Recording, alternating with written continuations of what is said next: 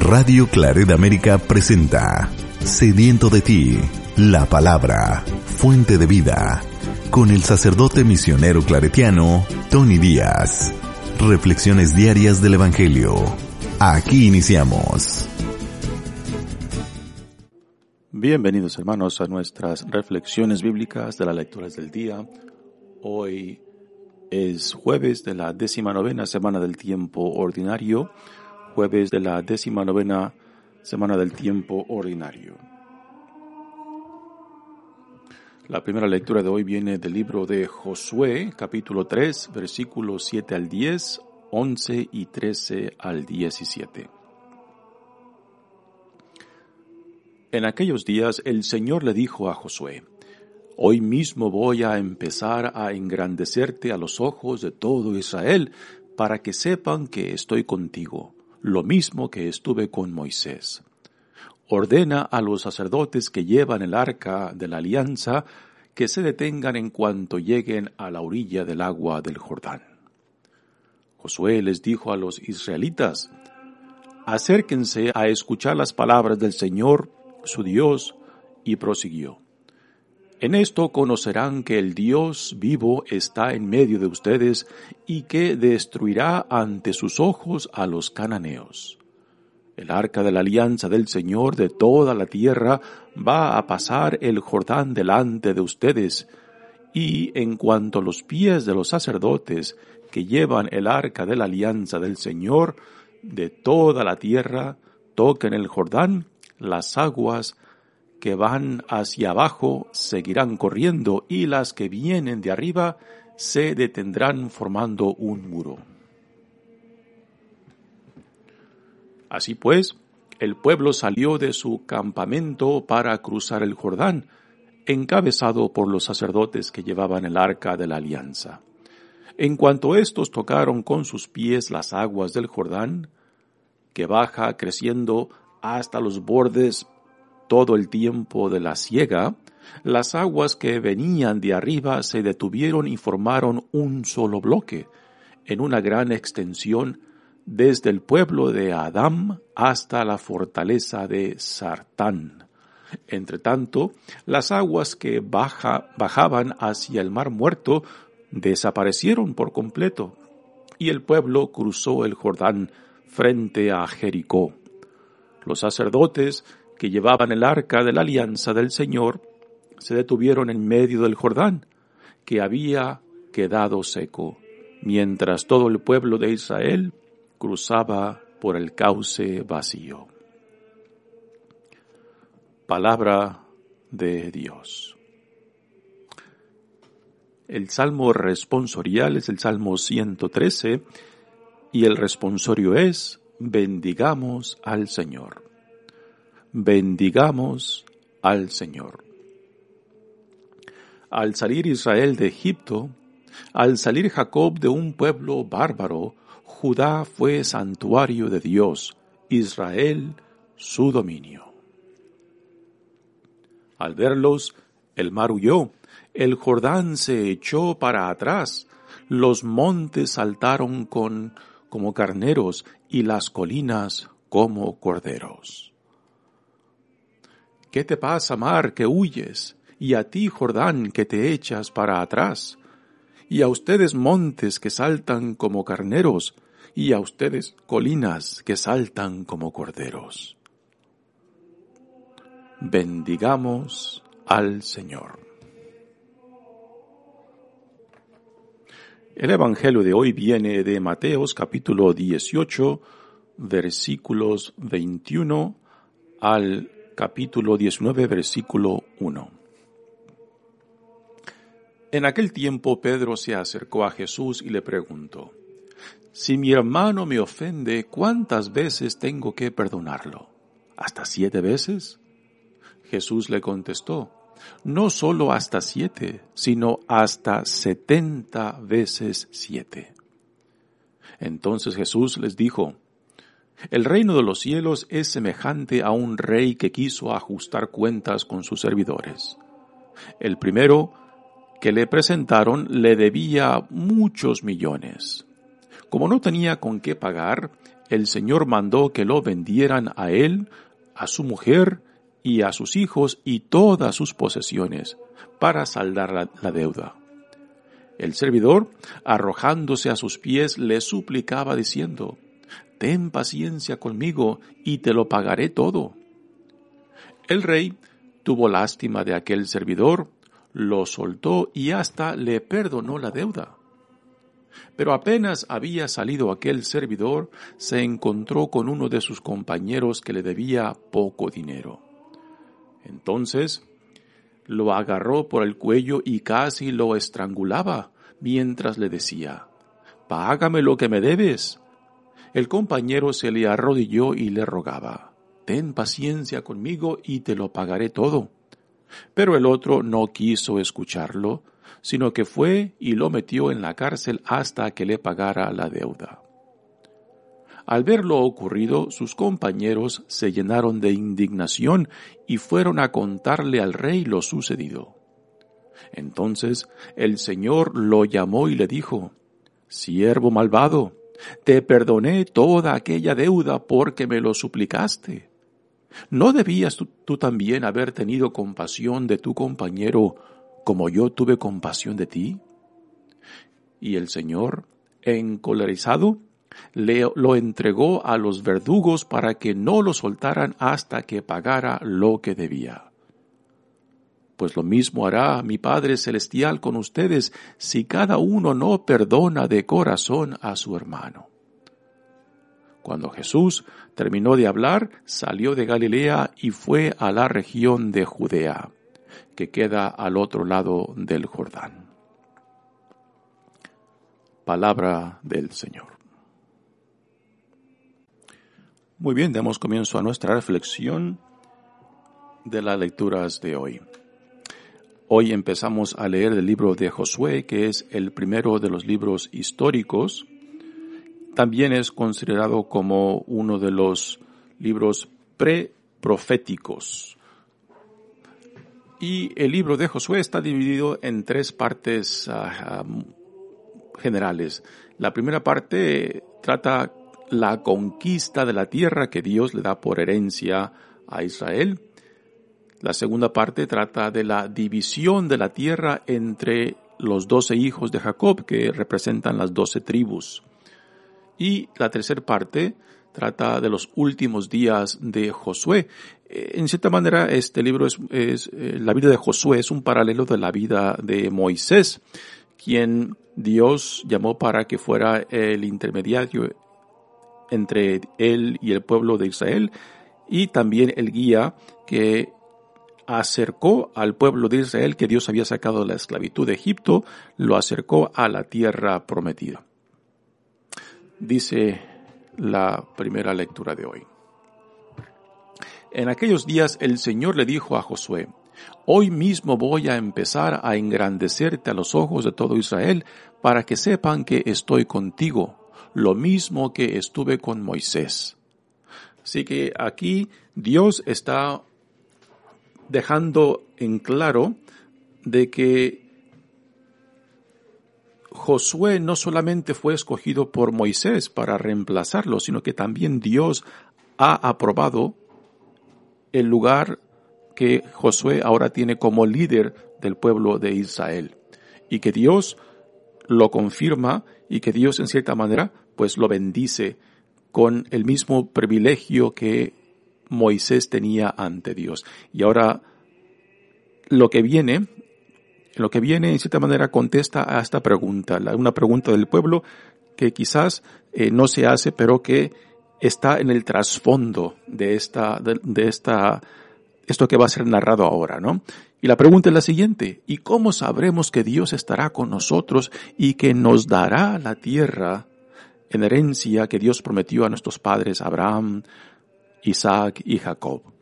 ¿Qué prueba tendremos para saber que Dios luchará con nosotros?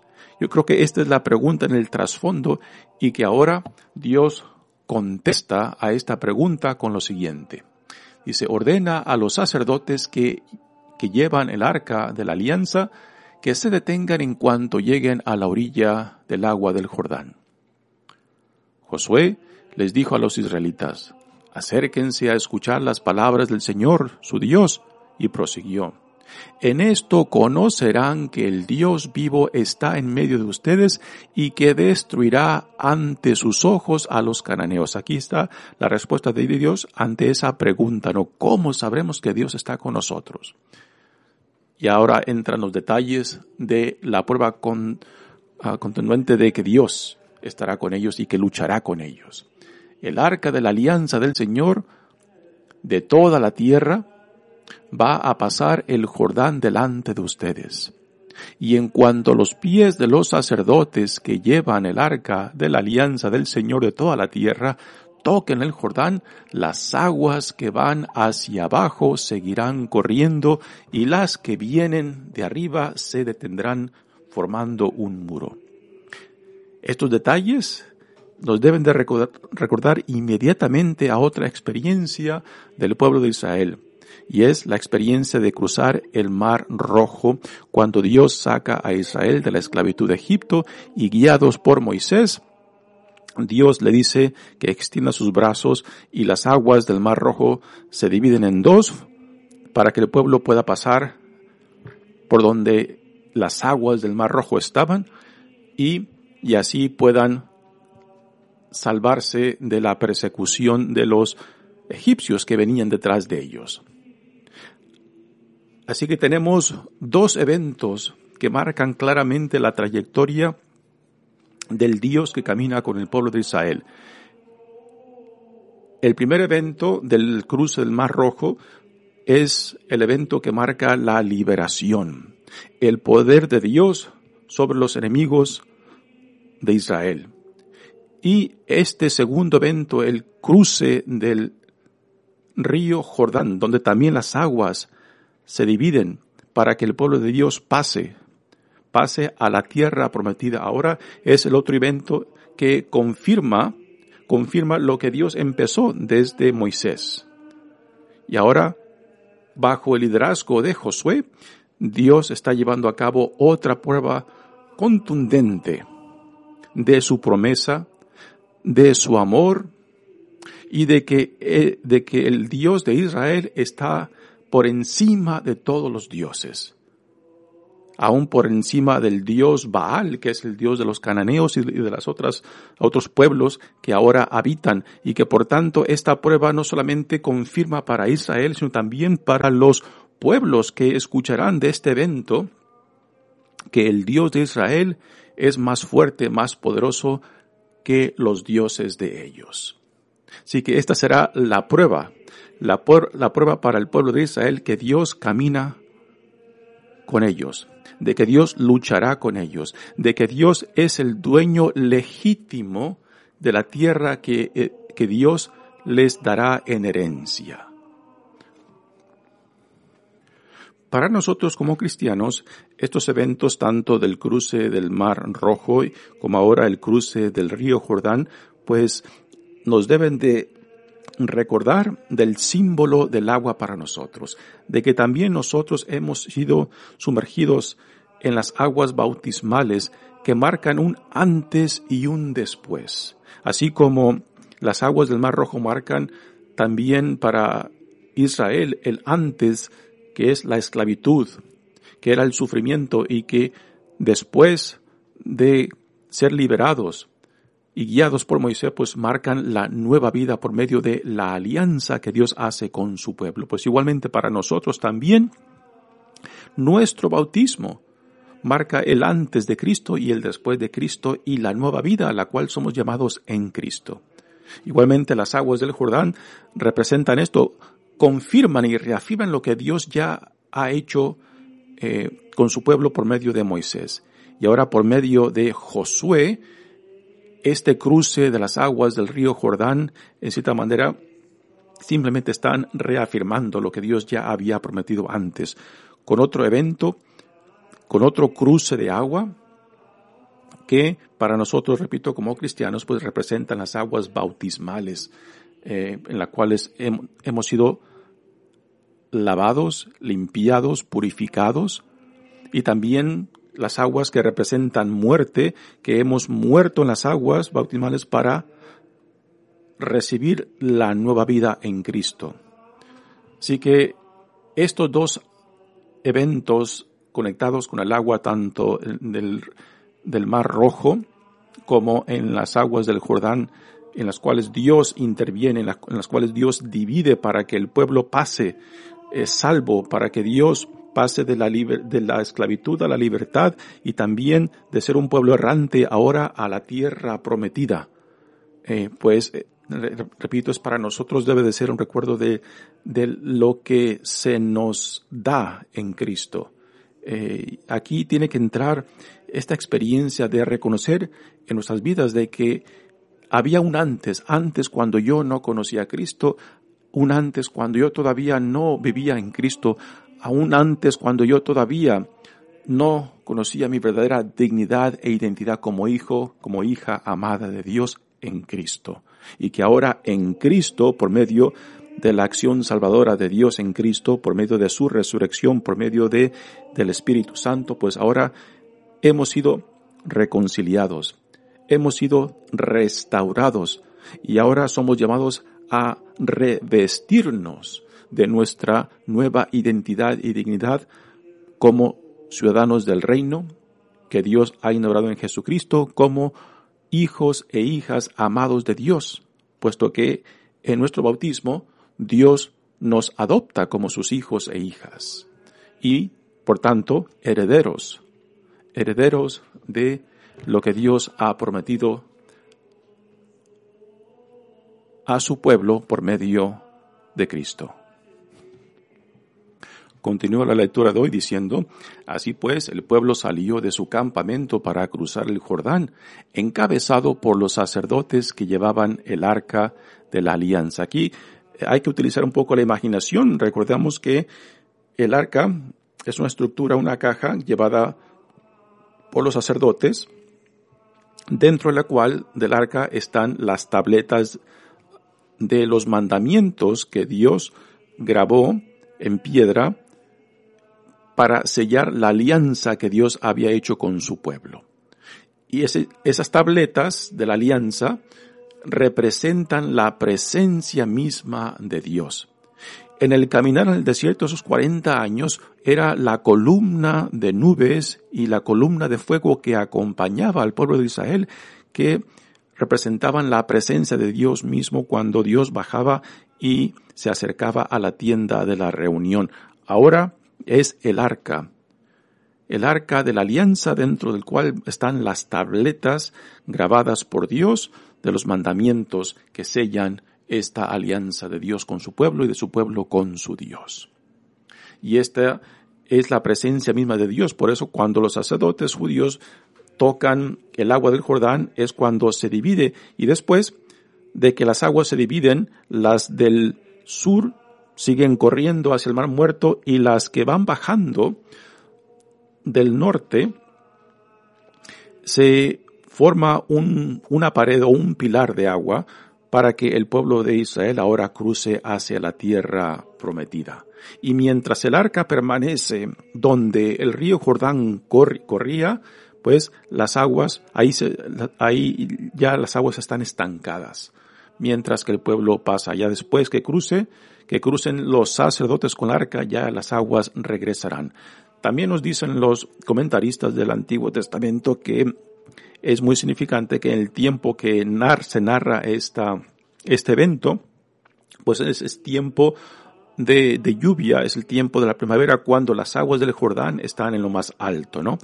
Y esto pues intensifica ah, la idea de que este acto de Dios, esta intervención divina por Dios, pues es más significante puesto que había mucho más agua corriendo en el río Jordán.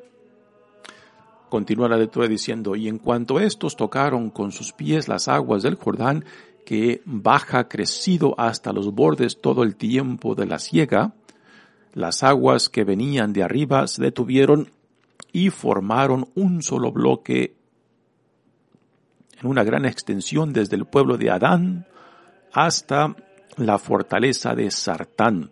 Entre tanto, las aguas que bajaban hacia el mar muerto desaparecieron por completo y el pueblo cruzó el Jordán frente a Jericó, Los sacerdotes que llevaban el arca de la alianza del Señor se detuvieron en medio del Jordán, que había quedado seco mientras todo el pueblo de Israel cruzaba por el cauce vacío. Nuevamente, em, esta escena es, es, de es importancia porque está conectada con la otra escena del cruce del Mar Rojo. El cruce del Mar Rojo es está conectado con la liberación. El cruce del río Jordán está conectado con la posesión de la tierra que Dios había prometido que les daría a, a los herederos de Abraham, Isaac y Jacob y ahora se está cumpliendo. Muy bien, pasemos ahora al Evangelio de hoy que viene de Mateos. Ayer escuchamos el, el, Evangelio de Mateo en torno a cómo la comunidad debe de responder a la necesidad de disciplina cuando alguien no está dispuesto a pedir o a dar perdón. O sea, ¿qué hemos de hacer con los que son renuentes, que no toman responsabilidad de sus actos y que rehusan tanto pedir perdón o dar el perdón? Ese fue el Evangelio de ayer. Ahora se nos presenta una situación nueva. ¿Qué hemos de hacer con personas que constantemente están pecando, pero que constantemente están pidiendo o buscando el perdón? ¿Cuántas veces hemos de perdonar? Los comentaristas judíos, los rabinos, decían que había un límite de tres veces para perdonar. Así que cuando Pedro aquí le pregunta a Jesús cuántas veces ha de perdonar al prójimo, y dice siete veces, quizás Pedro piensa que está siendo muy generoso, puesto que la ley dice que solamente tres basta. Pero la respuesta de Jesús es muy significante. Dice el Evangelio, en aquel tiempo Pedro se acercó a Jesús y le preguntó, si mi hermano me ofende, ¿cuántas veces tengo que perdonarlo? ¿Hasta siete veces? Así que Pedro aquí quizás piensa que está siendo muy generoso, puesto que es mucho más de lo que la ley prescribe. Sin embargo, Jesús le contesta, no solo hasta siete, sino hasta setenta veces siete. Y con esta respuesta Jesús le quiere decir a Pedro de que no hay límite, no hay límite, Pedro, hasta cuántas veces tienes tú que perdonar a aquel que viene a pedirte perdón. Entonces Jesús les dijo, les da una parábola para ahora este, um, entrar en detalles el por qué. No hay límites para dar el perdón cuando se nos pide. Dice, el reino de los cielos es semejante a un rey que quiso ajustar cuentas con sus servidores. El primero se le presentaron, al primero que le presentaron le debía muchos millones. Como no tenía con qué pagar, el Señor mandó que lo vendieran a él, a su mujer, a sus hijos y a todas sus, sus posesiones para saldar la deuda.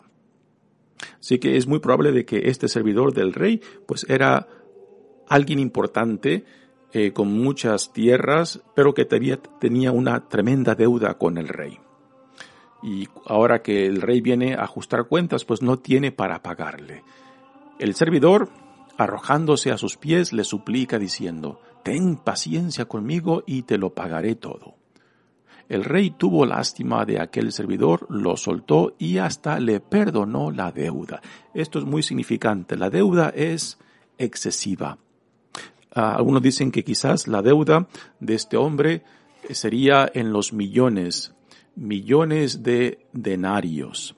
Y sin embargo, después de que este servidor del rey se le perdona su deuda, el cómo él después responde o reacciona a un deudor suyo es donde está el contraste del perdón recibido y del perdón no dado, que también es un paralelo de la cantidad excesiva que le fue perdonado y la cantidad insignificante que a, este deudor le debe este, su compañero y que no está dispuesto a perdonar. Así que hay dos contrastes. Pero apenas había salido aquel servidor, se encontró con uno de sus compañeros que le debía poco dinero. Entonces lo agarró del, por el cuello y casi lo estrangulaba, mientras le decía, págame lo que me debes. El compañero se le arrodilló y, le rogaba, ten paciencia conmigo y te lo pagaré todo. Eh, prácticamente aquí en esta parábola Jesús pone, pone las mismas palabras en los labios de este segundo deudor que puso en los labios del primer deudor, para notar el contraste de cómo el rey actuó con él y cómo este primer deudor actúa con su compañero. Pero el otro no quiso escucharlo, sino que fue y lo metió en la cárcel hasta que le pagara la deuda. Así que cuando el rey le perdonó su excesiva deuda, que no tenía con qué pagarla, el rey tuvo compasión. Aquí el rey representa Dios. Y este primer deudor ante la deuda insignificante que su compañero le debía, no tiene el corazón, no tiene la compasión para perdonar, cuando él ha sido perdonado de algo muchísimo más grande. Ah, y en, esta, en este contraste, pues está, está el mensaje para nosotros. Dice, pero el otro no quiso escucharlo, sino que fue y lo metió en la cárcel hasta que le pagara la deuda. ¿Cuál es el problema del primer deudor? De que no aprecia lo que se le ha dado, de que piensa que se ha burlado del rey, de que piensa de que se ha salido con la suya. Y no es esto lo que a veces también nosotros hacemos con Dios cuando nos acercamos con con un corazón contrito, pidiendo perdón, y que cuando estamos convencidos de que Dios nos ha perdonado, de que después nos volteamos y no tenemos el corazón para hacer lo mismo con otros que Dios ha hecho con nosotros. Entonces, esto ocurre cuando uno no aprecia, cuando uno no ha hecho conciencia, cuando uno no ha tenido ese encuentro de reconciliación que ha transformado tu vida y simplemente pensamos de que nos hemos salido con la, con la nuestra, que nos hemos burlado de Dios, que nos hemos em, salido con la nuestra sin tener que pagar nada, sin tener que eh, atenernos a las consecuencias. Y esta es la situación del primer deudor. Por eso, cuando se topa con su compañero que le debe una, una cantidad insignificante, pues no está dispuesto a ofrecer y a dar lo que él mismo ha recibido en abundancia. Dice el Evangelio. Al ver lo ocurrido, sus compañeros se llenaron de indignación y fueron a contarle al rey lo sucedido. Entonces el rey, el Señor, lo, lo mandó llamar y le dijo, Siervo malvado, te perdoné toda aquella deuda que me, que me lo suplicaste ¿No, ¿No debías tú también haber tenido compasión de tu compañero como yo tuve compasión de ti? El Señor, encolerizado, lo entregó a los verdugos para que no lo soltaran hasta que pagara lo que debía. Y aquí vienen las consecuencias de no actuar con la misma misericordia que nosotros hemos recibido de Dios en Jesucristo. Pues lo mismo hará mi Padre Celestial con ustedes si cada cual no perdona de corazón a su hermano. aquí el problema, fundamental del primer deudor, en cierta manera, está de que no aprecia, no aprecia lo que ha recibido, ¿no? Eh, en términos religiosos, espirituales, podemos decir de que este hombre no ha vivido la conversión. Quizás ha recibido los sacramentos, quizás ha recibido la formación religiosa, pero aún no ha penetrado en el corazón porque aún no ha hecho conciencia de lo que Dios en Jesucristo le ha dado. O sea, no ha no se ha llevado a cabo el antes de Cristo y el después de Cristo. Por eso esta experiencia, esta experiencia es tan fundamental para nosotros, ¿no? En la primera lectura ah, hablamos de, de las aguas del Mar Rojo y del río Jordán, que es representan las aguas bautismales para nosotros, que tienen que recordarnos de nuestra vida el antes de Cristo, el antes del bautismo y después del bautismo. De que si no se ha llevado a cabo en nosotros este encuentro fundamental con el Dios vivo, con Cristo resucitado, en la cual uno reconozca quién era yo, dónde estaba yo, de dónde Dios me ha sacado, para llevarme a la nueva vida en Cristo. Y que tiene que haber un punto que marque el antes y después. Ahora, esto no, tiene que ser una experiencia de una vez o de dos veces. Yo creo que son experiencias de vida, ¿no? Para unos pueden ser, pueden estar marcados por unos eventos claros, una experiencia de conversión. Para otros pueden ser un proceso largo de vida, pero claramente se puede se puede ver en nosotros esa experiencia de quién era yo antes de que Cristo llegara a mi vida, de que Cristo me dijera, tú también eres un hijo, una hija, madre de Dios, tú también eres digno de la salvación, no porque te lo mereces, no porque te lo has, ganado, sino porque Dios te lo da. Y esa es la experiencia de que a pesar de nosotros mismos, yo me encuentre amado, perdonado, sanado, reintegrado. ¿Para qué? Para ser un testigo del Dios eh, vivo entre nosotros, para yo también dar a otros lo que Dios nos ha dado. Por eso, el amor de Dios, si tenemos la vergüenza de pedirle perdón a Dios, entonces Dios nos pone una condición. Y la condición es esta, de que estemos dispuestos a dar a otros lo que yo mismo estoy pidiendo de Dios. Y la pregunta también para nosotros será, ¿cuántas veces quieres tú que Dios te perdone? Y si estás, y si estás necesitado de, perdón, de reconciliación de Dios, y tienes el valor para pedirlo, para acercarte a Dios, Dios te dice, bueno, ¿quieres el perdón? Dalo también a aquellos que están en tu vida. Porque si nos, para nosotros no queremos ningún límite de perdón de Dios, entonces ¿cómo lo vamos a rechazar para el prójimo? Y quizás algunos dirán, bueno, pero es que algunos no son sinceros en este, cuando piden perdón. Bueno, sí, quizás. Pero esa sinceridad, ¿quién la va a juzgar? ¿Tú? Déjaselo a Dios. Y esto implica de que quizás algunos se aprovecharán de esto, pero ya no corre por cuenta tuya, corre por cuenta de ellos. A última nosotros somos llamados a imitar la generosidad, la compasión y misericordia de Dios. Mi nombre es Padre Tony Díaz, misionero claretiano. Que Dios los bendiga. Radio Claret América presentó Sediento de ti, la palabra. Fuente de vida. Sus comentarios son importantes. Contáctenos en radioclaredamerica.gmail.com